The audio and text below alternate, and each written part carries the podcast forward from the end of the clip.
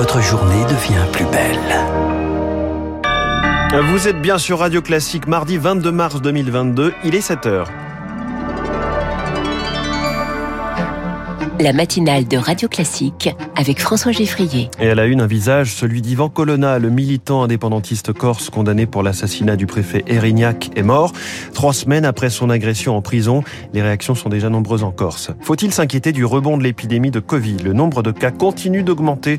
On vous expliquera pourquoi. Et puis en Ukraine, à défaut de conquérir les grandes villes, les forces russes continuent de les bombarder. Dans les villes occupées, la résistance ne faiblit pas. Après ce journal, 7h10, pacifiste et écolo il y a encore un mois, l'Allemagne achète des armes et du pétrole. Ce sera l'édito de François Vidal. 7h15, elle passe beaucoup de temps aux États-Unis, mais elle est à Paris ces jours-ci. La grande spécialiste des marchés américains, Virginie Robert, va nous éclairer sur la Fed qui, elle, de son côté, est un peu dans le brouillard face à l'inflation. 7h25, Marine Le Pen, ultra préparée pour la campagne du second tour.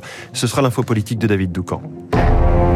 Radio classique. Lucille Bréau, c'est l'information de la nuit. Yvan Colonna a succombé à ses blessures. Après 20 jours de coma, le militant indépendantiste corse condamné à la prison à perpétuité pour l'assassinat du préfet Erignac en 98 est décédé hier à Marseille. Il y était hospitalisé depuis trois semaines après son agression à la prison d'Arles. Une agression à l'origine d'une explosion de l'air en Corse, Pierre Collin. Oui, mais ce matin, la Corse se réveille dans le calme. Il y a eu quelques rassemblements spontanés hier soir. L'appel au deuil de la famille semble respecté. Juste après l'agression d'Ivan Colonna le 2 mars, les manifestations avaient été très violentes pendant plusieurs jours, mais la venue du ministre Darmanin ouvrant la porte à une autonomie, de l'île avait calmé la situation. L'enquête de l'inspection générale de la justice est en cours pour faire la lumière sur l'agression d'Ivan Colonna, étranglé pendant plusieurs minutes dans la salle de sport de la prison d'Arles sans que personne n'intervienne, alors qu'il était sous statut de détenu particulièrement surveillé. C'est d'ailleurs ce statut qui bloquait son transfert dans une prison corse. Les avocats euh, d'Ivan Colonna souhaitent laisser du temps au deuil, mais la poursuite des recours judiciaires euh, n'est pas abandonnée. Elle se fera en temps et en heure. Et la réaction ce matin de Gilles Simeoni, la famille d'Ivan Colonna confirme. Yvan Colonna, patriote corse, bien vivant pour l'éternité, nous serons toujours à tes côtés. Réaction sur Twitter hier soir en langue corse, le décès d'Ivan Colonna qui fait aussi réagir les candidats à la présidentielle. Valérie Pécresse déplore un drame appelant à ne pas embraser la Corse. On reviendra dans le détail sur l'affaire Erignac dans le journal imprévisible de Marc Bourreau à 8h moins le quart. À la une également les mauvais chiffres du Covid. En France comme ailleurs en Europe, la cinquième vague peine à s'éteindre les contaminations progressent. Près de 90 000 cas positifs recensés chaque jour. En moyenne, la semaine dernière, la faute en grande partie au sous-variant d'Omicron, le BA2, et à l'allègement des restrictions sanitaires, Rémi Pfister. Le sous-variant BA2 est 30% plus contagieux qu'Omicron. Avec le relâchement des gestes barrières, le terrain de propagation est donc idéal, d'autant que les réinfections inquiètent le professeur Bruno Begarban de l'hôpital Lariboisière à Paris. Il est possible que la variation euh, antigénique de ce variant puisse quand même permettre un certain contournement de l'immunité acquise après infection par Omicron. Nous observons des taux de réinfection assez importants de personnes qui ont déjà fait la Covid très récemment. Le professeur Gilbert Deret de la Pitié-Salpêtrière à Paris prévient pour éviter les formes graves avec le BA2 plus virulent, trois injections devraient être la norme. Problème, des millions de Français ont été infectés par Omicron en début d'année et n'ont reçu que deux doses. Je crains que l'abandon du pass sanitaire ou vaccinal et le sentiment euh, qu'on a donné que Omicron c'était gentil fait que je ne vois pas pourquoi les gens vont aller se faire leur troisième dose. Rappelons qu'elle est essentielle pour la protection. Je pense qu'on se dirige vers ce fameux euh, vivre avec le virus, avec un coût sanitaire qui pour l'instant est dur à évaluer, euh, qui va impliquer des pertes de vie, des hôpitaux débordés qui vont déjà mal. Et les médecins alertent, 20% des plus de 80 ans n'ont pas reçu de troisième injection.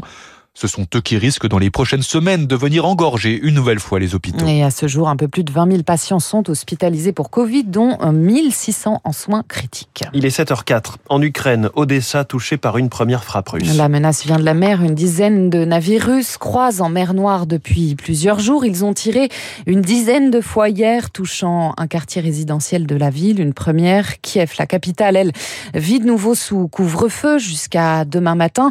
À Kherson, dans le sud du pays, ville occupée par les forces russes. C'est une manifestation de civils qui a été dispersée hier par des, par des tirs d'armes automatiques. Bilan au moins un blessé. Cette guerre n'a décidément rien de la guerre éclair pronostiquée par Moscou, Marc Tédé. Une victoire militaire passera aussi par la maîtrise du territoire, mais cela nécessite encore plus d'hommes que la conquête. Détaille le général Jean-Paul Paloméros, ancien chef d'état-major de l'armée de l'air. Là, ils vont commencer à, sentir le poids d'une armée d'occupation sur un, un, aussi vaste théâtre. C'est vraiment une question d'hommes qui soient capables de tenir le terrain. La police, la sécurité, il faut que ces forces-là soient capables de se protéger. Même l'armée russe, a priori assez bien dimensionnée, va avoir des tas de problèmes avec ça. Hein. Monsieur Poutine pensait sans doute renverser le pouvoir et mettre des hommes liges. Je ne crois pas que ça se passe comme ça. D'autant que dans les territoires passés sous contrôle russe, Vladimir Poutine a sans doute sous-estimé l'hostilité des Ukrainiens, explique Lucas Aubin, chercheur associé à l'IRIS et spécialiste de la Russie l'Est ukrainien n'est pas du tout acquis à la cause russe comme l'avait imaginé Vladimir Poutine. À l'Est de l'Ukraine, il y a une, une, partie de la population qui est russophone.